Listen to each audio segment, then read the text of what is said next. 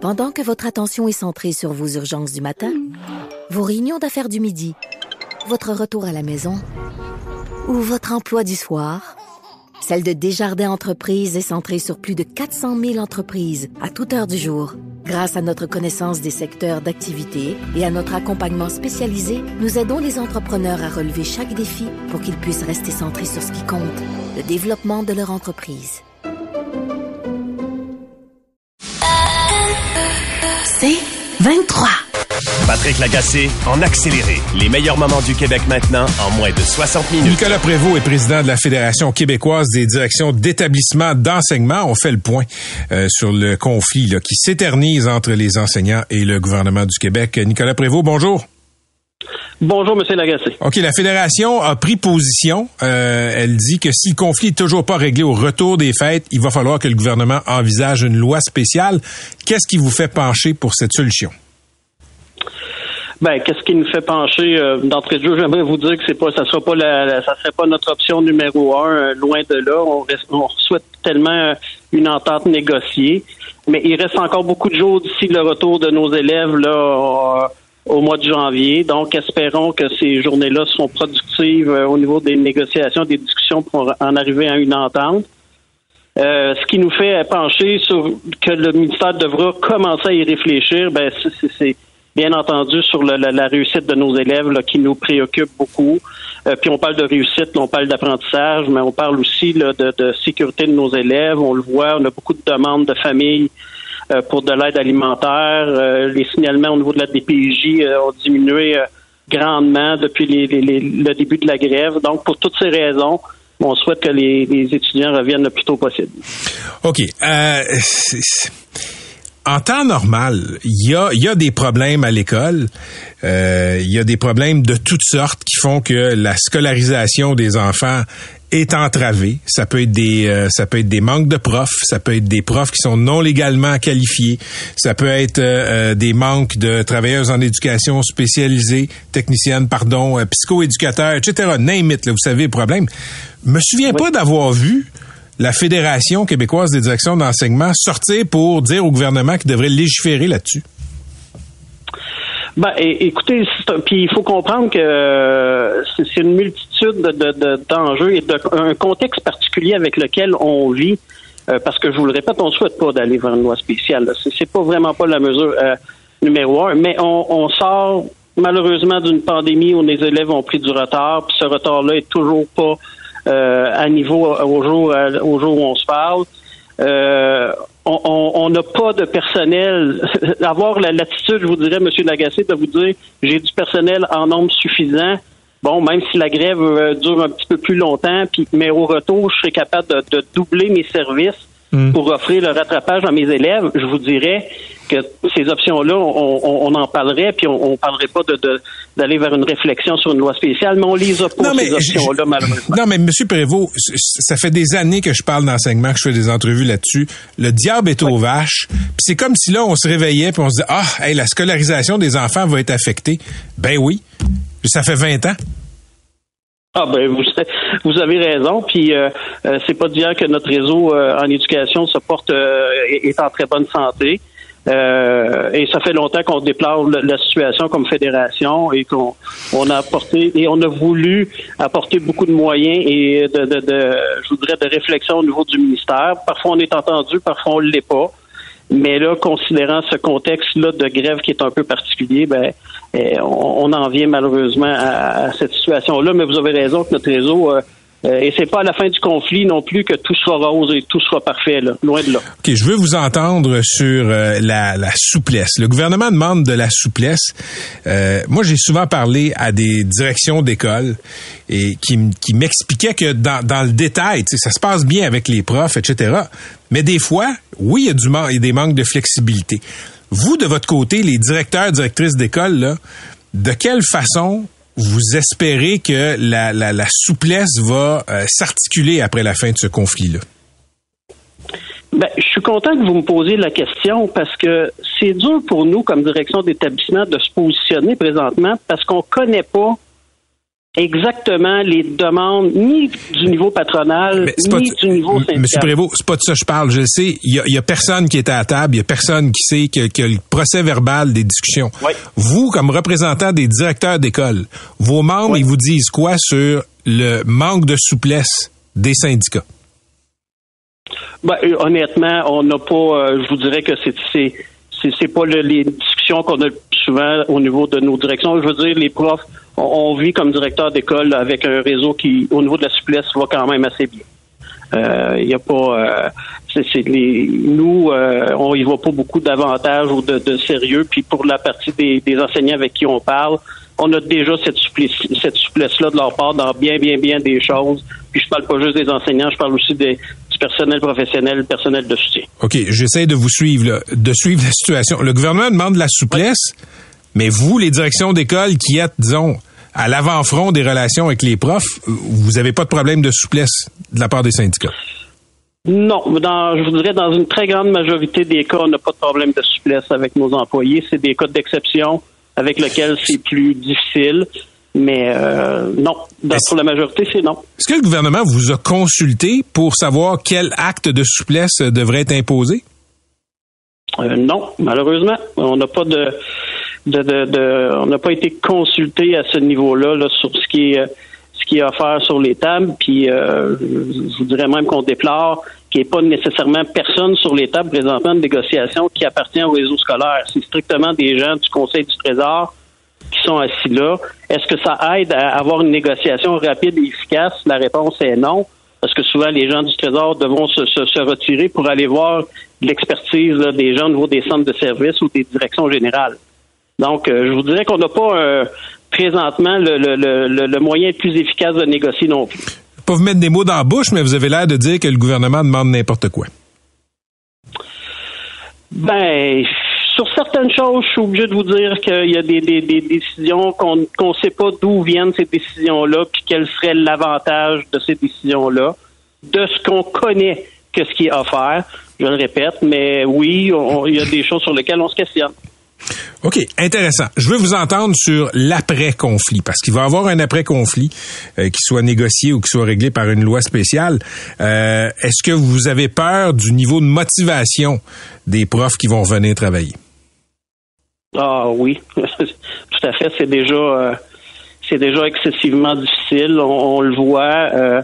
beaucoup de personnes présentement, là, c'est pas une majorité de gens qui sont à temps plein, mais je je sais qu'il y en a aussi, mais beaucoup de gens qui sont à temps partiel, des gens non légalement qualifiés, qui viennent nous voir comme direction d'école pour nous dire qu'ils vont réorienter euh, leur, carrière. On avait déjà plus de 900 postes euh, enseignants de, disponibles, on le sait, avant la grève, qui étaient toujours vacants à temps plein ou à temps partiel. Puis cette situation-là va, va que s'empirer pendant euh, cette période de conflit. OK. Vous avez la conviction que vous allez perdre des profs avec ce conflit-là?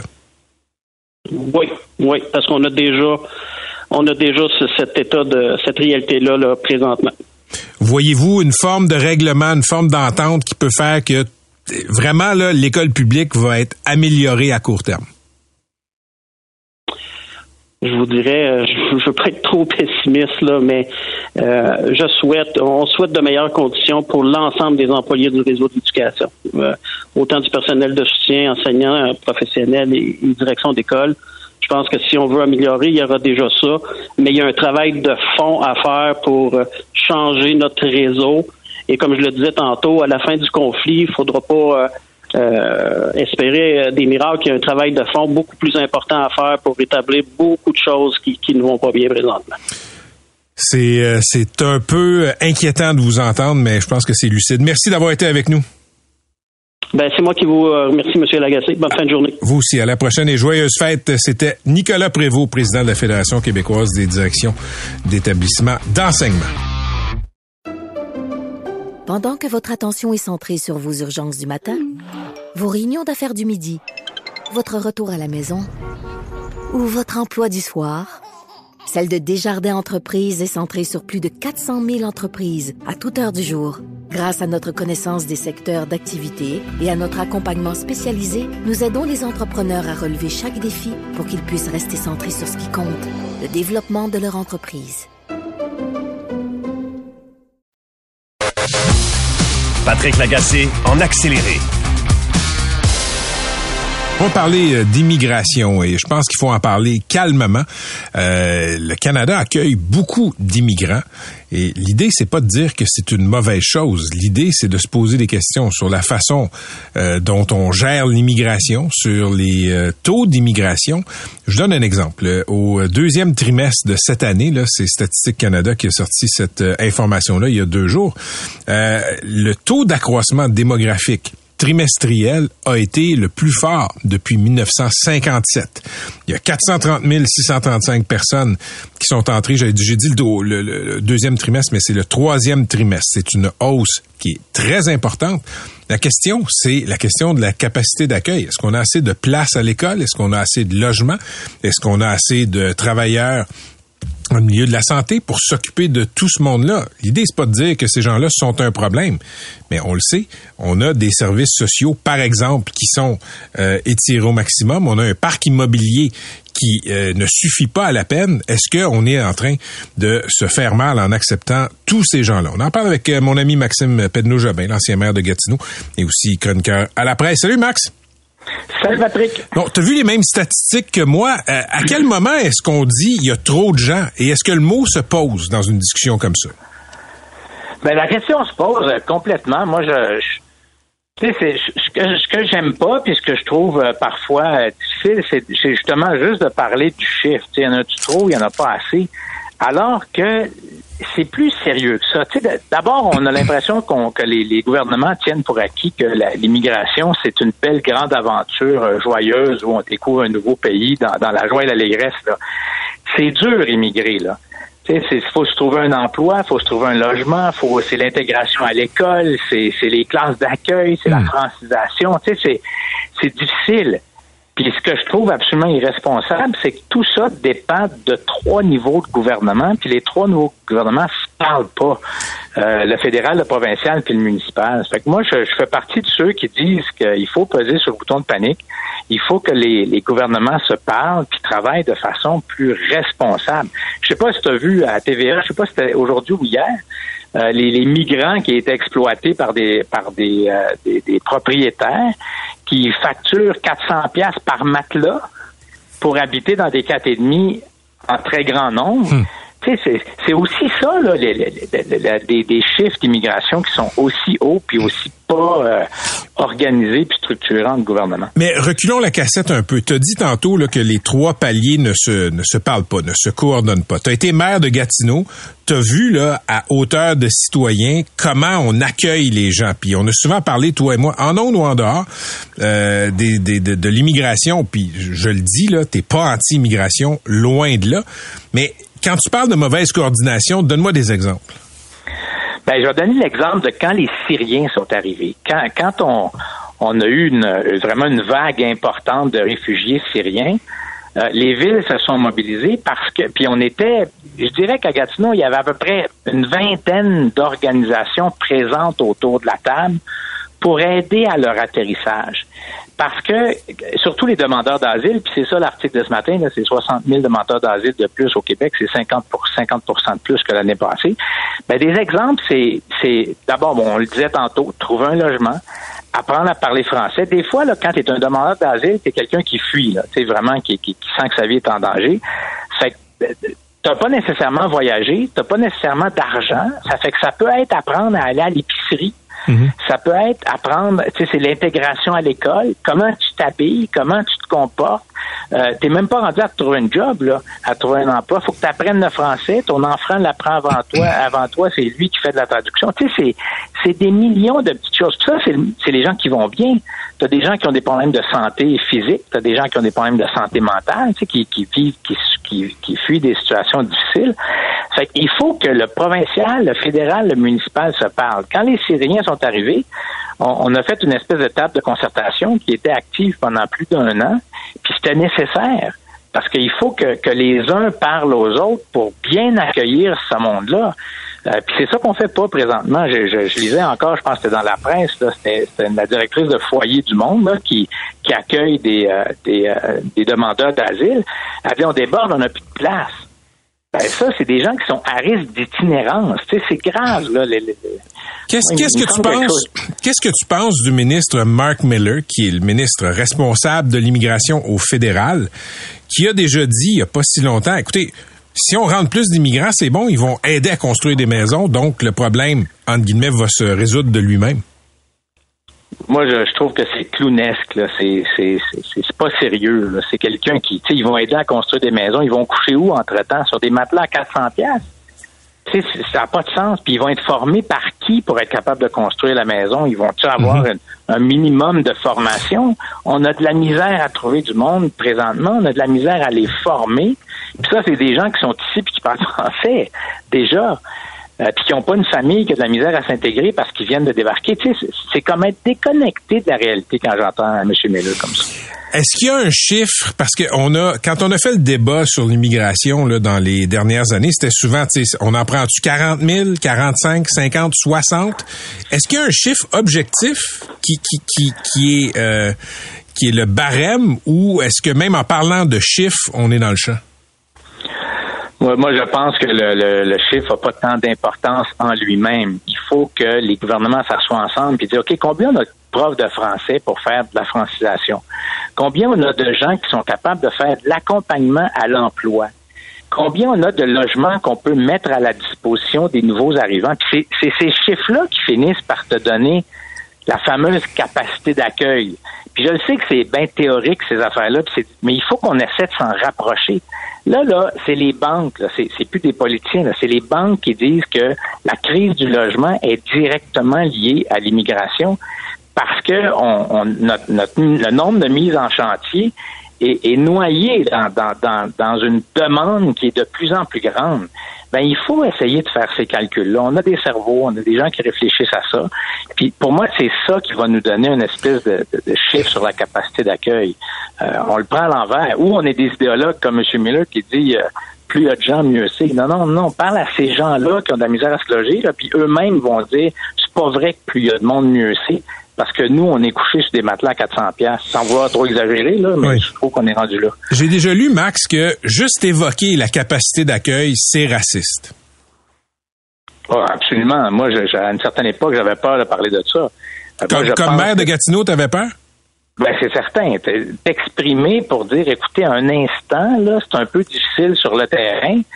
Euh, tu te faisais traiter déjà de tous les noms, alors que même aujourd'hui, c'est des organismes communautaires, c'est des gens de gauche là, qui disent il faut faire attention, là, on, on, les met dans une situation où ils sont, par exemple, à risque d'itinérance, comme la, dame du foyer du monde disait ce matin dans la presse. Euh, c'est pas des gens d'extrême droite là, qui disent euh, les itinérants sont à les, pas les itinérants, mais les, nouveaux arrivants sont à risque d'itinérance.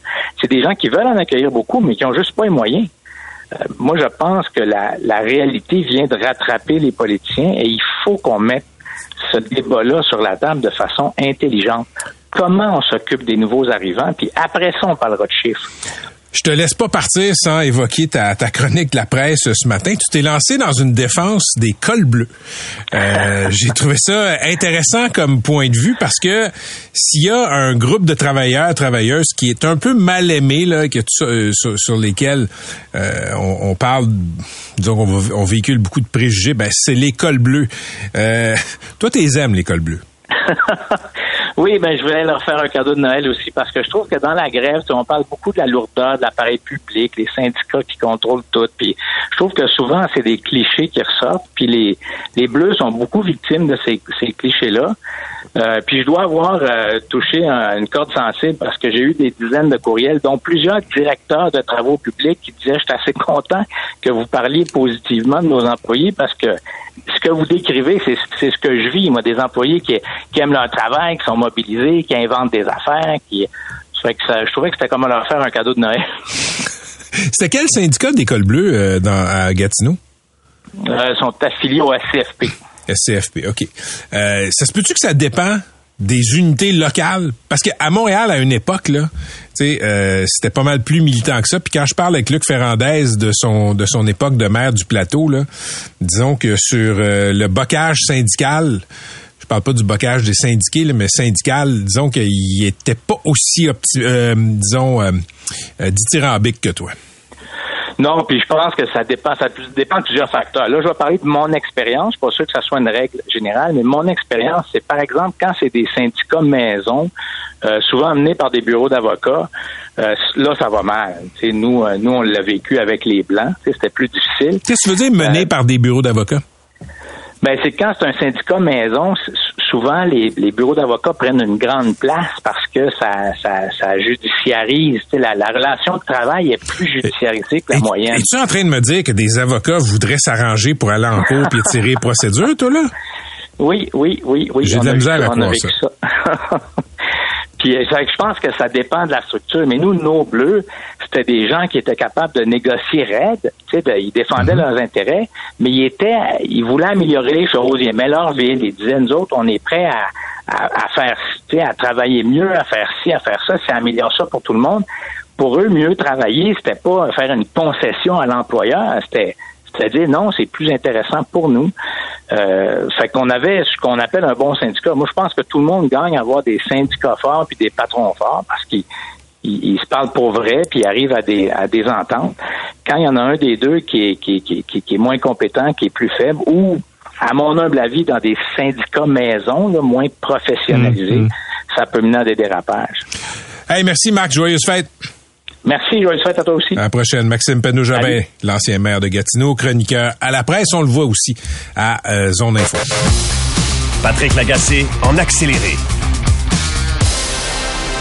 Ça fait exactement quatre semaines que les profs de la FAE sont en grève et qu'on les voit piqueter un peu partout devant les écoles. Ce matin, euh, les grévistes ont décidé de pousser le bouchon un peu plus, euh, un peu plus fort. Ben, ils sont allés bloquer une partie du port de Montréal, une partie du port de Québec. Il y a aussi eu euh, différents coups d'éclat dans différentes régions. Dans un instant, on va parler avec une enseignante qui a décidé de quitter le grand bateau de l'éducation après 13 ans dans les écoles publiques. Mais d'abord, il y a un grand rassemblement citoyen qui s'organise demain à Montréal en soutien aux profs en grève il y a plusieurs artistes qui vont prendre la parole, dont Vincent Bolduc, le comédien qui est en studio. Vincent, bonjour. Bonjour. Donc, c'est quoi cette euh, c'est quoi cette manifestation? Ben, l'idée, c'est de se faire un grand rassemblement avant les fêtes devant les bureaux de François Legault pour rappeler au gouvernement qu'il doit, non pas par une loi spéciale, mais par une entente qui va rendre notre école publique plus en santé, aider à ce que les jeunes retournent à l'école le 8 janvier. Ce sont des parents, ce sont des professeurs, des gens du euh, milieu euh, scolaire, mais aussi des grands-mères, des tantes, des cousins qui voient à quel point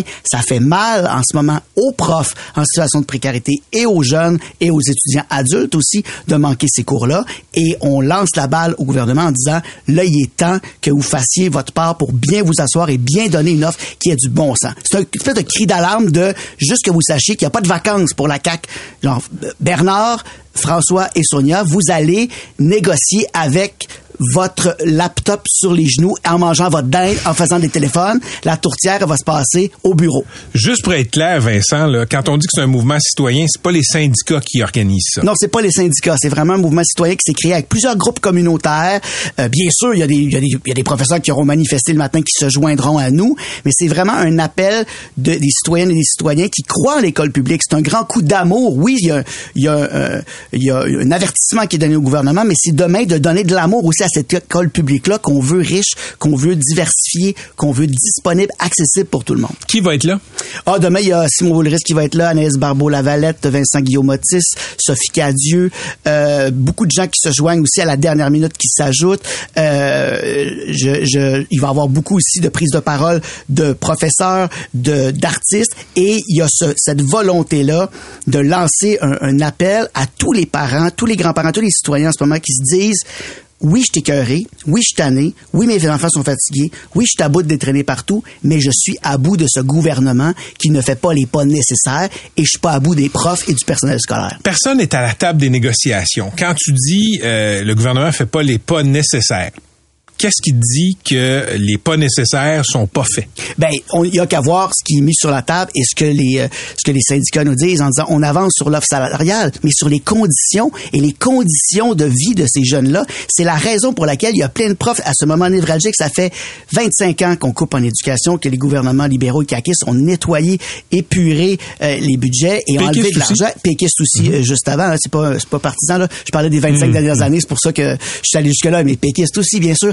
que le, que le gouvernement au pouvoir a, euh, a, nettoyé en éducation et que là, il est temps, on arrive à un point névralgique où les profs sont prêts à arriver en situation de précarité, en situation euh, de, de, de se remettre en question, on va le voir tantôt, la place qu'ils qu'ils ont dans cette profession, alors que les choses, on en parle depuis des mois et des années. Et, les conditions des jeunes, ben, ils sont prêts à les, à les mettre sur la table, quitte à perdre de l'argent en ce moment. Et ça, pour nous, il est clair qu'il faut leur montrer notre appui parce que il est faux de penser qu'ils le font uniquement pour leur bien et ce ne sont pas des phrases de mêlée de presse euh, qu'on fait ça aux enfants en ce moment ou Sonia Lebel qui va nous dire combien un enseignant fait après 13 ans potentiellement de service continu qui va nous convaincre. OK, Vincent, je t'invite à écouter l'entrevue euh, qui suit avec euh, Karine Chartrand, qui est au bout du fil. Elle a remis sa, dé- sa démission il y a quelques jours euh, après le début de la grève. Et euh, sa publication est devenue, comme on dit, virale sur Facebook. Karine Chartrand, salut! Bonjour, bonsoir. salut. Euh, D'abord, expliquez-nous, là, ça a été quoi votre carrière en enseignement? Euh, ben écoutez, moi j'ai j'ai bon, j'ai enseigné pendant 13 ans, j'ai vécu j'ai j'ai été dans la précarité pendant une dizaine d'années. Euh, précarité, ça, ça veut dire se promener d'une école à l'autre sans savoir ça va être quoi nos contrats de travail. C'est des contrats qui varient entre 15% de tâches et 80% de tâches. Et quand j'avais du 80% de tâches, en général, ça équivalait à du 100% mais j'étais pas payé pour ce 100 %-là. Là, ça devient compliqué d'expliquer le comment du pourquoi, mais ça reste que c'est c'est ça quand même. Euh, ça, c'est, c'est, euh, c'est- comment dire, c'est, c'est beaucoup de haut et de bas. J'ai eu fait deux burn-out, moi, en 13 ans. Karine, je vais lire une partie de votre publication. Euh, vous avez dit, après plusieurs années de réflexion, j'ai fait le saut, j'abandonne ma sécurité financière, mes assurances, mon fonds de pension, mes semaines de vacances, ma banque de congés, tous mes avantages sociaux. Euh, et vous avez dit plus loin, j'ai décidé de favoriser ma santé mentale. Oh Qu'est- mon Dieu. Qu'est-ce qui, qu'est-ce qui a été le point de bascule pour vous? Un gros cumulatif en toute transparence. Euh, je, je peux pas vous, vous nommer le déclic exact du moment exact, mais ça s'est surtout fait pendant la pandémie, en toute transparence. Ça a comme chamboulé plein d'affaires ce soir-là, puis j'ai réalisé que j'étais devenue anxieuse à cause de l'enseignement. J'étais médicamentée, j'étais sur les activants. Puis dans même les bons groupes, j'étais tout le temps un peu sur les nerfs. Pourquoi? Justement, avec avec du recul, ben le nerf de la guerre en ce moment, c'est la composition de la classe, littéralement. En 13 années d'enseignement, j'ai vu le- les, les, les conditions se dégrader. Mes 30 élèves que j'avais au début de ma carrière, bon, j'avais moi ma, mon travail de gestion à travailler, j'avais mes défis, mais j'étais capable d'intervenir avec. Aujourd'hui, sur 30 élèves, j'en ai 10, 11, 12 qui ont des plans d'intervention, j'ai des surdoués, j'ai des j'ai des élèves passionnés, j'ai des élèves blasés, j'ai des j'ai des TSA, j'ai des troubles de langage dans une classe de 30. Donc ça devient très dur à gérer. Puis ça vient ça devient dur aussi parce qu'on on, on est outillé, mais les outils, à un moment donné, ils ont, ils ont une limite. Quand tu as trop, trop de travail, ça, ça devient hyper compliqué. Puis je peux même dire, les dernières, je dis aussi dans mon texte, les trois dernières années que j'ai enseigné, c'est là que j'ai eu mes plus belles conditions de travail parce que j'ai été en adaptation scolaire, M. Lagacé. Karine, 12, oui. Karine, il y, a- il y a beaucoup de gens euh, qui sont sympathiques à la cause des profs, mais chaque fois que je mets en onde une personne comme vous, il y a des gens qui m'écrivent ou quand je fais des chroniques qui, qui vont qui vont m'écrire aussi pour me dire c'est des bébés gâtés, ils sont des euh, des petites natures, etc. Expliquez très précisément comment vous en êtes venu à faire des burn-out à cause de l'enseignement? on gère des jeunes qui sont en, recherche d'identité, qui vivent des choses hyper complexes, de plus en plus complexes à cause de la surcharge des réseaux sociaux, à cause de, de- des réalités qu'ils ont, puis on, on absorbe tout ça, nous.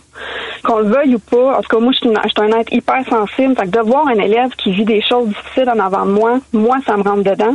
Mais au-delà de ça, c'est le cumulatif de, de tous, tous les, les défis de ces élèves-là qui pourraient être mieux gérés, ne serait-ce que par une meilleure composition de la classe qui viendrait alléger notre tâche.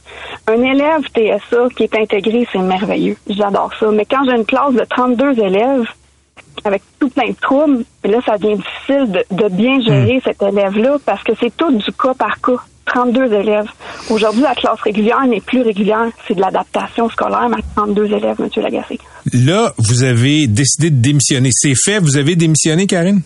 C'est fait, c'est réglé. J'ai j'ai eu ma confirmation assez déroutante de ma commission scolaire. Que- que- Qu'est-ce que vous voulez dire par déroutant?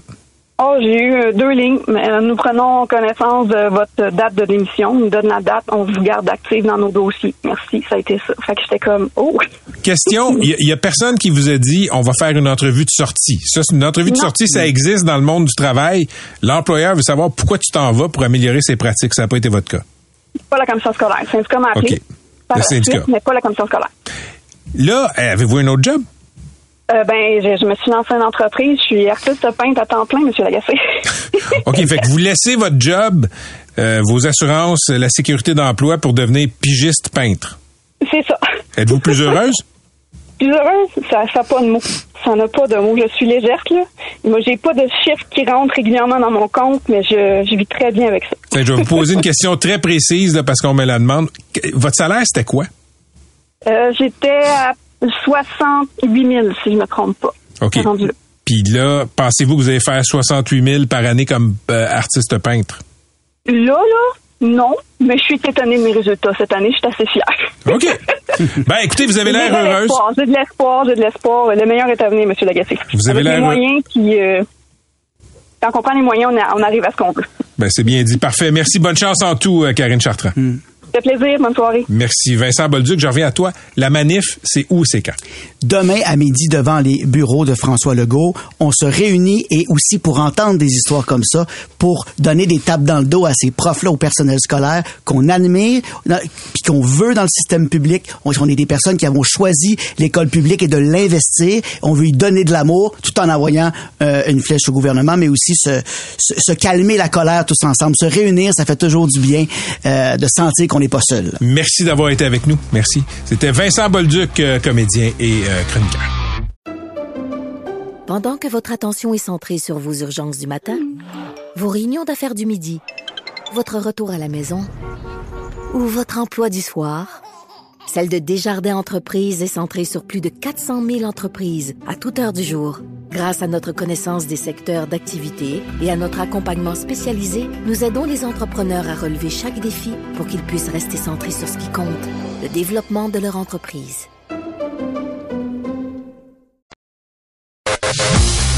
Patrick Lagacé en accéléré. C'est un peu paradoxal, euh, la prochaine chronique, parce que c'est une journaliste qui va la faire et qui va nous parler de fatigue informationnelle. Salut, Katia Gagnon. Salut Patrick Lagacé. La fatigue informationnelle, c'est-tu comme l'éco-anxiété, mais pour l'actualité? L'actu-anxiété, Pat. Ah, l'actu-anxiété. Il y a un beau petit terme qui a été euh, inventé pour ça. Donc moi, euh, c'est la première. J'ai entendu ce mot-là pour la première fois cette année. Hein? Il, il, il, il planait aux États-Unis euh, dès 2022, mais il, il est comme apparu dans le vocabulaire ici. Donc c'est quoi ça, la fatigue infor- informationnelle? C'est euh, une espèce de débordement d'anxiété ou de lassitude par rapport aux nouvelles qui sont généralement mauvaises. hein? Oui. Dans- quand on regarde le bulletin de nouvelles ou quand on lit les journaux, c'est pas un ramassis de bonnes nouvelles. Kat, j'en, j'en parlais en début d'émission pour euh, mettre la table justement pour les sujets puis ton, ton sujet. Euh, c'est pas juste que l'actualité est, est pas bonne, c'est que l'actualité maintenant est imbriquée dans nos vies. Exact. Partout où on se revire, il y a de l'actualité, il y a de l'opinion sur l'actualité, il y a de l'actualité sur les opinions. Toi et moi, on a grandi à une époque où l'actualité, c'était le journal qui arrivait à ta porte, puis c'était le bulletin à 6 heures. Oui. That's it. Donc, ça peut engendrer une espèce de sentiment de, comment dire, de submersion, de mauvaises nouvelles qui, qui envahit le, le lecteur. Et je dois dire, certains journalistes, dont moi, des fois, j'en ai marre de lire les médias, j'en ai marre de regarder ce que je vois à la télévision. Puis moi, euh, cette année, ça a été un changement professionnel pour moi quand même important. J'ai quitté l'équipe d'enquête. Je suis plus chef de l'équipe d'enquête. Et j'ai fait quelques reportages au ton plus, comment dire, positif. Mon Dieu que ça m'a fait du bien. C'est extraordinaire. Et à chaque fois, j'ai un tsunami de courriels de lecteurs qui me disent à quel point ça leur fait du bien eux aussi de lire ces histoires-là qui sont des belles histoires. C'est intéressant ce que, tu- ce que tu soulèves là, Katia, parce que comme journaliste, euh, quand, quand on me reproche, quand on nous reproche de juste rapporter des mauvaises nouvelles, j'ai toujours la même réponse. Je comprends, mais nous, on parle pas des avions qui décollent. On Non. parle des avions qui s'écrasent. Mais c'est vrai que la vie, c'est pas juste des mauvaises nouvelles. Mm. Faut couvrir les bonnes affaires aussi. toi-même, tu as fait plusieurs chroniques, tu, sais, tu fais régulièrement des chroniques où tu relates des histoires, comment dire, euh, où il y a de l'espoir, ou qui donne envie de, comment dire, de continuer, de se battre, tu sais. Puis pour cette dernière chronique, ben c'est un petit peu là-dedans que j'ai voulu y aller, un petit peu dans le positif. C'est regardons ce qui s'est bien passé cette année.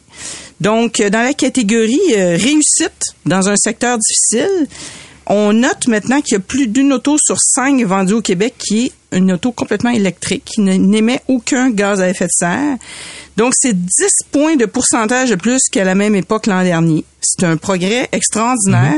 Et là, évidemment, avec les cibles que vient de fixer le ministre de l'Environnement, Stephen Guilbeault, ben, euh, on va passer à 60% et à 100% en 2035. Donc, euh, comment dire, dans l'océan de mauvaises nouvelles concernant l'environnement, je trouve que c'est un pas qu'on a franchi collectivement qui est intéressant.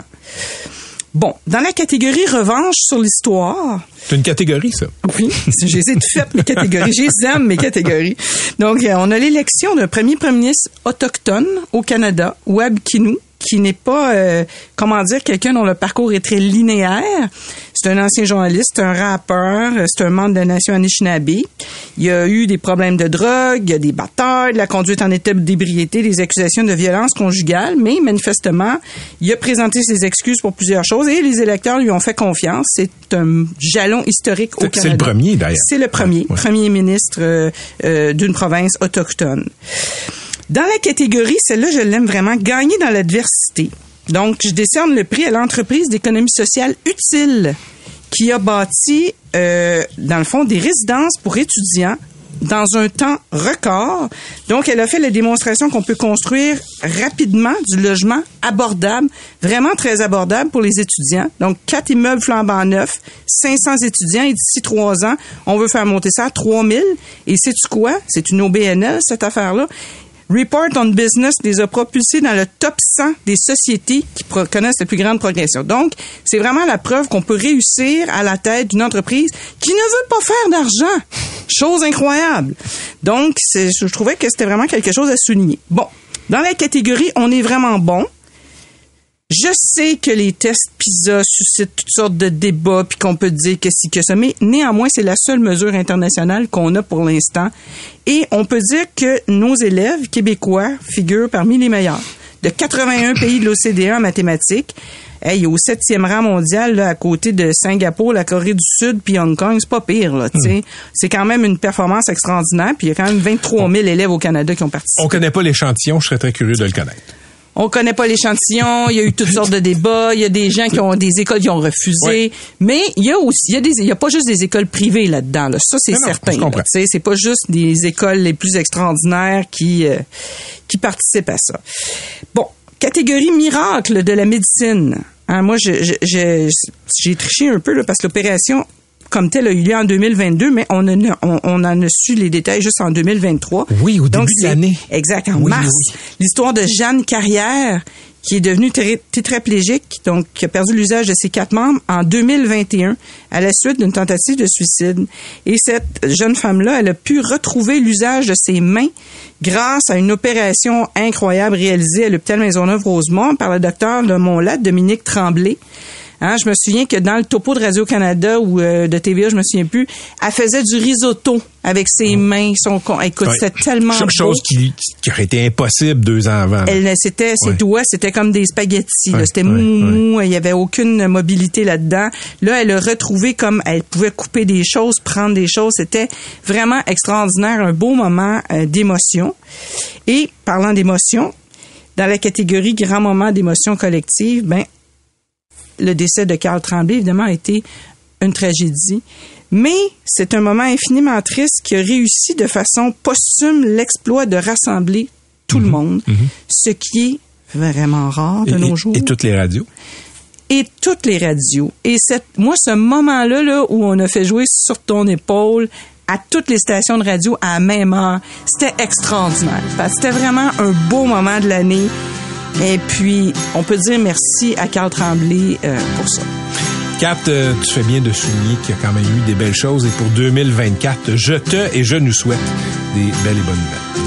Certainement. Merci pour ta participation à cette émission. Mets ta tête sur mon épaule pour que mon amour te frôle. toi qui en as tant besoin. Ça fait dix ans et des poussières qu'on fait face au vent d'hiver. Ensemble, on n'a peur de rien. Dis-toi que ce soir, ma blonde, t'es pas seul au monde. Patrick Lagacé en accéléré.